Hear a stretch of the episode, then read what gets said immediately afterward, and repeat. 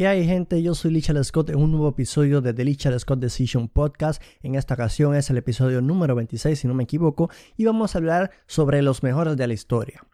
Em, recientemente han, han, estado reviviendo ¿no? ese tema, ha sido tendencia el tema de, del mejor de la historia, del GOAT, del MMA GOAT, ¿no? Y en esta ocasión yo quiero aprovechar que casi mucha gente ha estado, por no decir todo el mundo, ha estado hablando del tema de quién es el mejor peleador de todos los tiempos de las artes marciales mixtas. Y en este episodio quiero aprovechar para dar mi opinión y mencionarles, en mi opinión, quiénes son los cinco mejores de la historia, ¿no? Em, pero antes de empezar, te comento que puedes encontrar los podcasts cada lunes y cada jueves en tu plataforma de podcast preferida, Apple Podcasts, Spotify, Stitcher, Google Podcasts donde escuches podcast. Por ahí podrás encontrar mi podcast, Delicious Conversation. Si lo escuchas por Apple Podcast, déjate unas 5 estrellas para que pues sigamos creciendo, ¿no? También pueden encontrar este podcast en YouTube. En YouTube encontrarás este podcast, escribes The Scott Decision y te aparecerá. Incluso si escribes Lichal Scott y te aparecerá.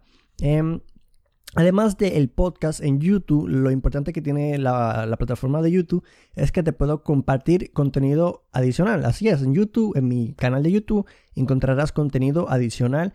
Ya es cosa de lo que no me da tiempo de subir al podcast. Entonces, les recomiendo que una vez escuchen el podcast, si es que lo escuchan por podcast, por las plataformas de podcast, pues diríjanse hacia YouTube, van hacia YouTube, buscan The Scott Decision o escriben Lichard Scott y les aparece mi canal, se suscriben, le dan abajo al clic de suscribirse y activan la campana de notificaciones para que YouTube les avise cuando yo suba un nuevo video o un nuevo episodio de podcast, ya que también pues básicamente encontrarán el podcast en formato de video. Em, vamos a empezar este tema, vamos a empezar este tema el mejor de todos los tiempos. En las artes marciales mixtas, el mejor de todos los tiempos es un tema que va cambiando.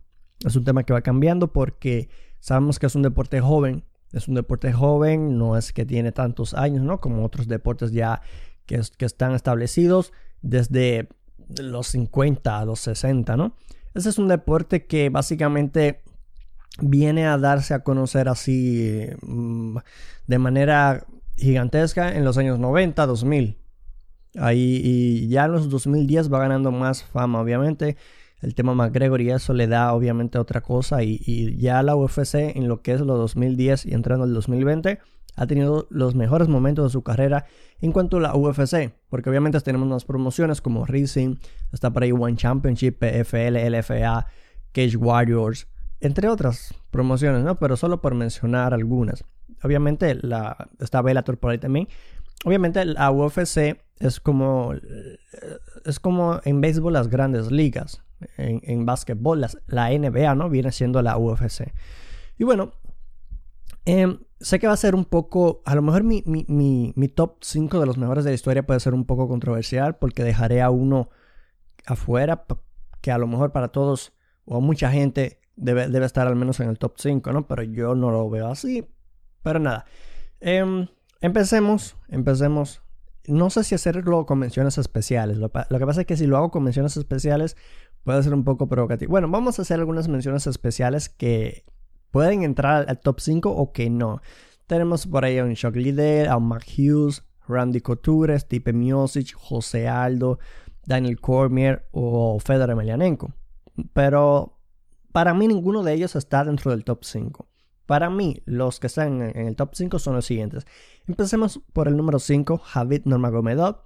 Recientemente ha anunciado su retiro, pero que obviamente es, un retiro que, que supuestamente eh, es, cierto, ¿no? Eh, Dana White dice que peleará otra vez. Javid tiene récord de, 29 victorias y 0 derrotas, 0 empates.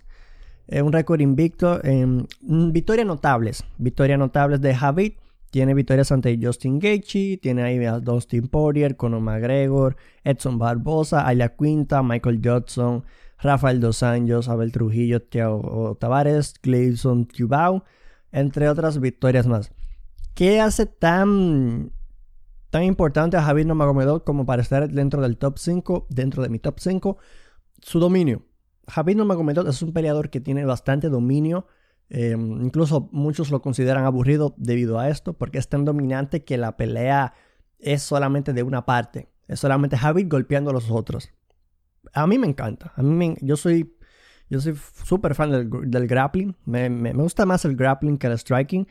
Pero obviamente ves más acción cuando están los dos de pie, ¿no? eso es obvio, eso es obvio. Pero obviamente también en el grappling se dan muchas cosas que el que sabe apreciarlo le, encanta y pasa un tiempo agradable.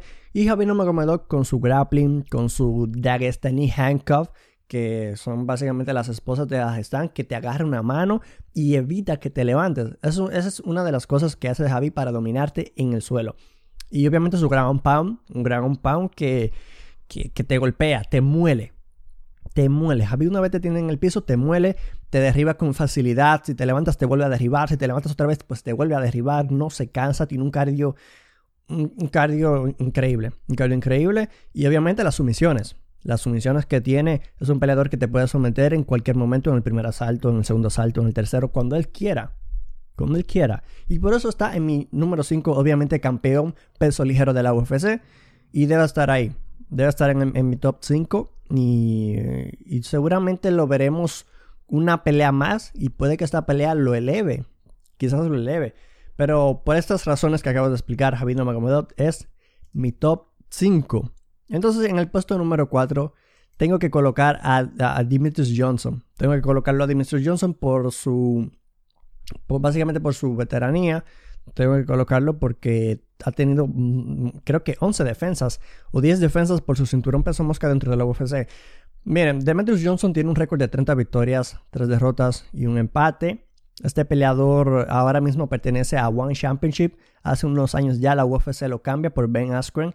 Y bueno, eh, en, One Championship ahora mismo, si no me equivoco, es actual campeón del cinturón peso mosca de One Championship. Es, es increíble. Demetrius Johnson es también un wrestler, es un wrestler que tiene bastante velocidad, es un wrestler que tiene bastante fuerza y, y eh, eh, al igual que Javid, fue muy dominante por bastantes años. Dominó su división por bastantes años que limpió todo. Limpió todo al nivel de que ya no se le veía competencia. Ya Dana White incluso ya quería cerrar la división porque es que no, no, veía competencia en, en esto.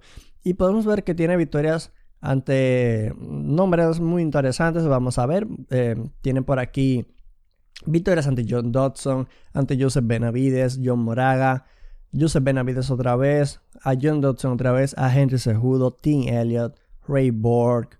Ha vencido todo el mundo. Ha vencido todo el mundo Demetrius Johnson. A todo el que le pusieron, lo vence sin problemas. A todo el mundo que le pusieron a Demetrius Johnson lo venció. En una división que no es para nada sencilla una división que es muy complicada. Y para mí, por eso, Demetrius Johnson está en el puesto número 4. Un peleador que dominó por bastantes años su división. Para muchos, incluso considerado top 3 de los mejores de la historia. Y es que su grappling, su, striking, su velocidad, lo hace un peleador diferente. Campeón en UFC, campeón en One Championship. Es un peleador muy especial y muy talentoso. Y por eso lo coloco en el puesto número 4 de mi top 5. Entonces vamos a continuar y en el puesto número 3 yo colocaría a pesar de todo a Anderson Silva. Me duele esto, pero es que lamentablemente hay que decirlo. Yo creo que, que eh, eh, el final de la carrera de Anderson Silva hizo que, que ese legado, que el obviamente el legado no lo va, eso no lo va a, a, empañar. Eso no lo va a ensuciar para nada. El legado continúa como si hubiese perdido 50 veces consecutivas, ¿no?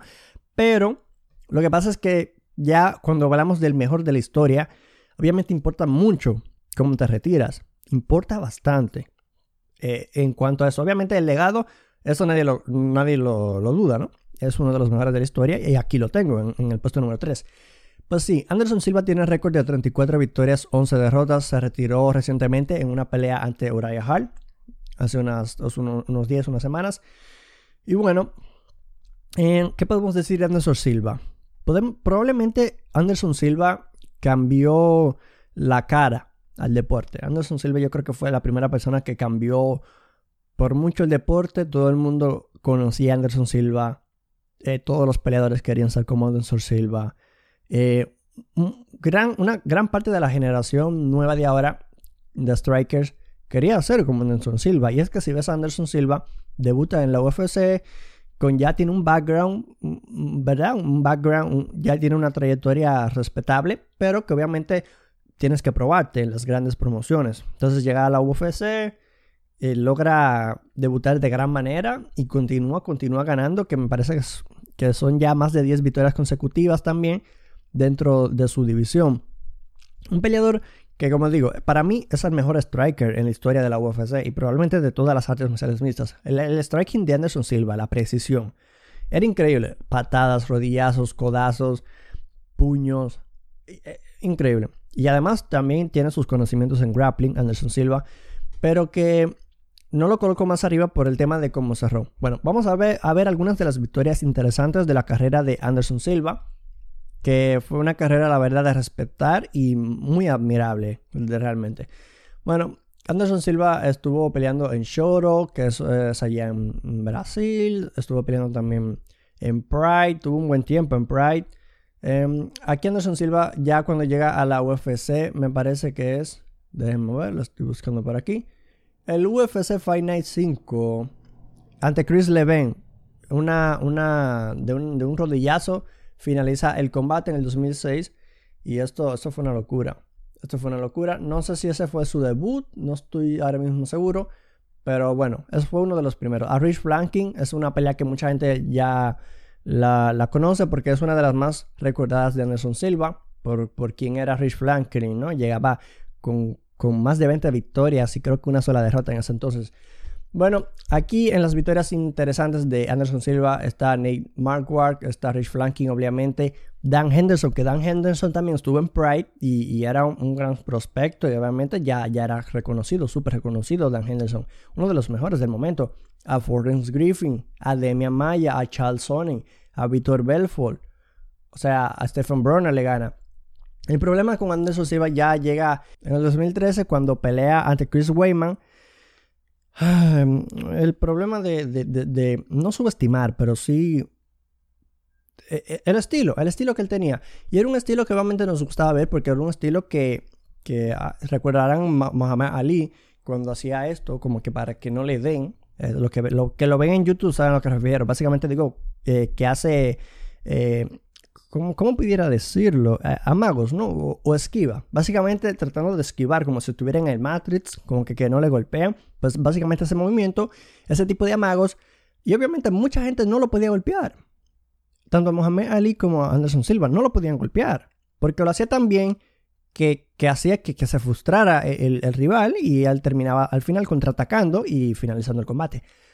Pero esa noche ante Chris Weyman eh, no, no, pudo hacer mucho. Chris Weidman lo finalizó. En el segundo salto le, le, conectó un, puñetazo, lo noquea y ya luego en el 2000, a finales del, del mismo año, de 2013, eh, se rompe la pierna. Le da una patada a Chris Weidman y se rompe la pierna. Ya después de ahí pierde ante Michael Bisping, pierde ante Daniel Cormier, le gana a, Derek Bronson, pero pierde ante Adesanya, pierde ante Canoner y pierde ante Oray Hall. Y por eso yo lo coloco en el puesto número 3 si no lo hubiese puesto en el puesto número 2. Pero bueno, hasta aquí dejamos a Anderson Silva, realmente el número 3 en mi opinión. Entonces, en el puesto número 2, George St. Pierre. ¿Por qué George St. Pierre en el puesto número 2? Bueno, George St. Pierre tiene 26 victorias y solamente 2 derrotas. Pero que también es cierto que ha tenido peleas, ha tenido combates muy cerrados, como por ejemplo ante Johnny Hendricks, Tuvo combate muy cerrado ante Carlos Condit. Ambos combates para mí lo ganaron Hendrick y lo ganó Condit. En mi opinión. Si me preguntas a mí, en mi opinión. Y nada, o sea, George St. Pierre es, un ejemplo, primero que nada, eh, e, es un ejemplo como peleador, tanto fuera como adentro del octágono. Es una persona muy respetable, muy disciplinada. Es un ejemplo de persona. Muchas personas también quisieron ser como George St. Pierre en su momento. Y el tema con George St. Pierre es que pues se retira temprano, Luego regresa, se retira, regresa, se retira. Entonces, ese, ha sido el tema con George St. Pierre, pero nadie, nadie duda de su grandeza. Es un, peleador. George St. Pierre, en mi opinión, es el peleador perfecto. Tiene un striking de gran nivel. Tiene un grappling de altísimo nivel. O sea, George St. Pierre es el peleador balanceado. Es el peleador balanceado que. El, el peleador perfecto. Bueno, Javid es el peleador perfecto. Pero George St. Pierre era, antes de Javid, el peleador perfecto, ¿me entienden? Y entonces, Lo que pasa con Javid es que Javid necesita más victorias y más defensas por el cinturón, cosa que logró Saint-Pierre. Saint-Pierre logró defender bastantes veces su cinturón peso medio, peso welter, y luego sube al peso medio a vencer a Michael Bisping y se convierte en un campeón de dos divisiones, peso welter y peso medio. Entre sus victorias, vamos a ver un poco su, récord, su trayectoria. Entre sus, victorias eh, ante personas, pues obviamente eh, interesantes, Está, bueno, antes de, empezar con las victorias notables, en el 2004 pierde ante Matt Hughes. Ante Matt Hughes en el 2004, una pelea que obviamente era, era un St. Pierre joven en las MMA y ya se verían las caras otra vez luego, ¿no? Em, vence a BJ Penn, en el 2006 vence a BJ Penn, luego se ve la cara en el, en el mismo 2006 ante Matt Hughes nuevamente, pierde ante Matt Serra de una manera en el primer asalto Eh, eh, que la gente se quedó en shock. ese ha sido uno de los momentos más en shock que la gente se ha quedado. Esa derrota de, de, de George St. Ante Matt Serra. Un Matt Serra que obviamente no, le vamos a quitar méritos, pero eh, era, pero por mucho el favorito, ¿eh? Por mucho. Entonces tiene victoria nuevamente ante Matt Hills. Le gana otra vez a, Matt Serra, a John Fitch, a BJ Penn, a Thiago Alves, Dan Hardy, Jake Shields, Carlos Condi, Nick Diaz, Johnny Hendricks, Michael Bisping. Su última pelea fue en el 2017. Anteriormente a ese, había, se había retirado en el 2013, regresa en el 2017 y ahora hay rumores de que pudiera regresar para enfrentarse a Javid Nomagomedov en las 155 libras, cosa que yo no lo veo. Eso para mí es imposible. Bueno, no imposible. Creo que casi nada es imposible. Pero un señor que ya tiene 40, a ver aquí que me dice que edad tiene George St. Pierre. A ver si me tiene aquí 39 años, dice aquí. No estoy seguro si tiene 39. Creo que ya tiene los 40, ¿no? Bueno, aquí dice 39 para 40, creo. Entonces, ¿qué sucede con San Pierre? Va a regresar a las 155 libras para enfrentarse a Javid. Que pudiera hacerlo, pero que yo lo dudo. O sea, él se retira en el 2013 con victoria ante Johnny Hendricks, una victoria dividida, que para muchos, incluso para mí, yo creo que Johnny Hendricks la ganó. Entonces ya luego regresa en el 2017 y abandona nuevamente lo que es la UFC con una victoria ante Michael Bisping, em, convirtiéndose en campeón peso medio. Bueno, nada, resulta que George St. Pierre entonces, ahora como ya digo, ha, sonado nuevamente por el tema de que, wow, de que Javid es el mejor, de que es St. Pierre, de que es una pelea para la historia, de que Javid quiere esa pelea, pero St. Pierre la quiere y otras veces dice que no que si serían las 155, que si serían en las 170. Eh, complicado ese tema de San Pierre. Pero nada, un peleador, ya les digo, el grappling exquisito, te derribaba, te controlaba en el suelo, te sometía, te podía pelear completamente tres asaltos, cinco asaltos de pie sin problemas. Un peleador completo, un peleador balanceado, un peleador increíble. En el puesto número 2, Joe San Pierre. Y en el puesto número 1, como a lo mejor la mayoría ya sabe o ya lo tiene en cuenta, John Jones.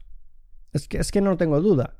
John Jones para mí es el mejor peleador de la historia y es el más talentoso de la historia. Y es que ves a John Jones, que es un wrestler, un luchador, que también tiene un striking, tiene un striking muy interesante. la verdad que, que John Jones es, un peleador fantástico, es un peleador fantástico. Tal vez lo que lo hace diferente es que a, a Javid y a St. Pierre es que, bueno, recientemente eh, bueno, y obviamente desde hace ya muchos años ha, estado relacionado con el tema de los esteroides, de las drogas, el alcohol, ha tenido eh, situaciones, eh, la verdad, que, que, ya pasan lo buena gente, ¿no? Cuando cometes, por ejemplo, un hit and run, que eso es que tuvo un accidente que, que bueno, no sé si accidente, es que, es que estaba mal de la cabeza, ¿no?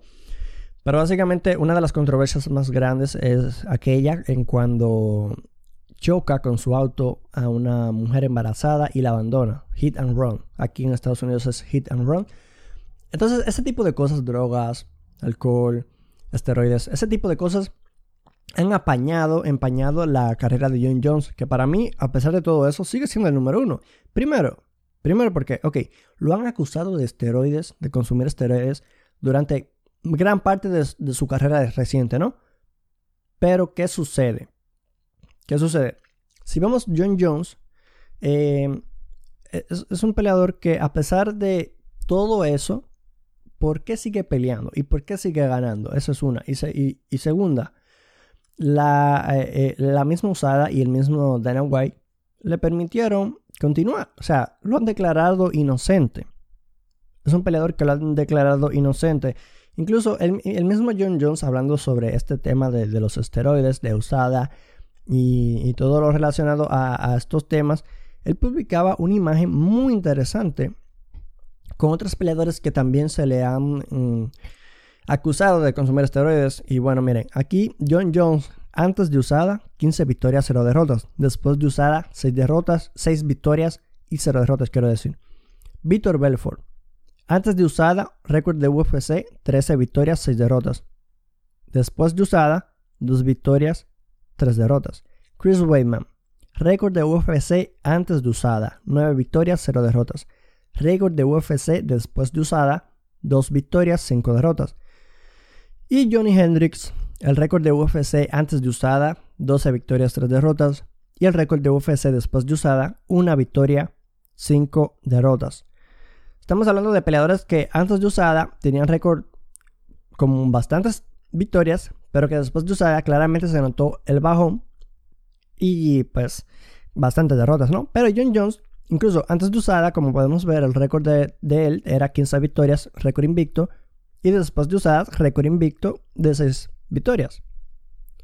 Porque, como vemos, su récord de 26 victorias y una derrota, esa derrota prácticamente eh, es, una descalificación realmente. Es una pelea que. Bueno, no es descalificación, es. Bueno, sí. Lo que pasa es que eh, son. Eh, dio codazos ilegales. Dio codazos supuestamente ilegales. Y, pues la comisión dijo que, que no, que era ilegal y, y se la dan como derrota. Cosa que Dana White ha dicho que ha tratado de, hablarlo con la comisión para poner eso un no contest y, tratar de cambiar ese récord en Jones. Pero claramente eh, no ha podido. No ha podido, pero a pesar de todo esto, como les digo, el wrestling de John Jones eh, es increíble. Es como algo que nunca hemos visto. Es un peleador muy talentoso, ya les dije. El striking es de altísimo nivel.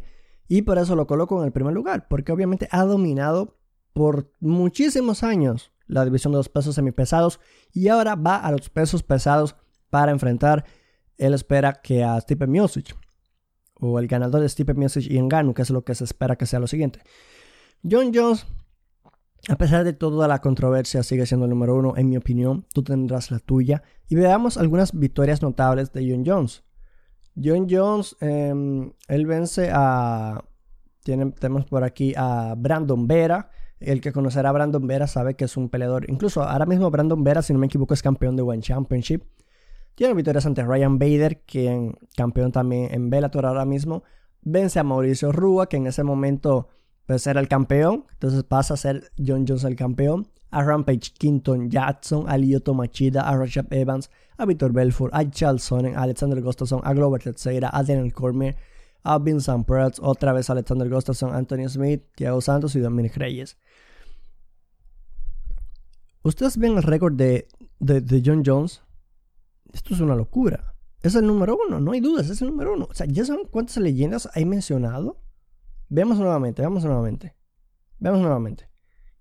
Ryan Bader, Mauricio Rua, Quinton Jackson, Lyoto Machida, Rashad Evans, Víctor Belfort, Charles Sonnen, Gustafsson, Glover Teixeira, Daniel Cormier. O sea, es una locura. Y bueno, Tú tendrás tu opinión y te invito a que si lo estás viendo en YouTube, dejes tu opinión en la caja de comentarios de que cuál es tu top 5, cuál es tu mejor de la historia. Para mí es John Jones. Este es mi top 5 de los mejores de la historia. Espero que te haya gustado. Si fue así, dale like al video, dale like al podcast, al video podcast y comparte el podcast en tus redes sociales. Y te comento que si no te quieres perder de mi contenido que subo cada día, cada semana de las MMA, te comento que puedes dirigirte hacia YouTube y en el buscador colocar The Lichard Scott Decision Podcast o simplemente escribir Lichard Scott y te, y te aparecerá mi canal. Y si tú ya estás aquí viendo el video, entonces es tan sencillo como dándole clic al bajo al botón de suscribirse y activas la campana de notificaciones para que YouTube te avise cada vez que yo suba un nuevo video. Yo soy Richard Scott y te invito nuevamente a que me dejes tus impresiones y opiniones de lo que has visto en este video podcast en la caja de comentarios acá abajo y nos vemos en próximos videos. Bye.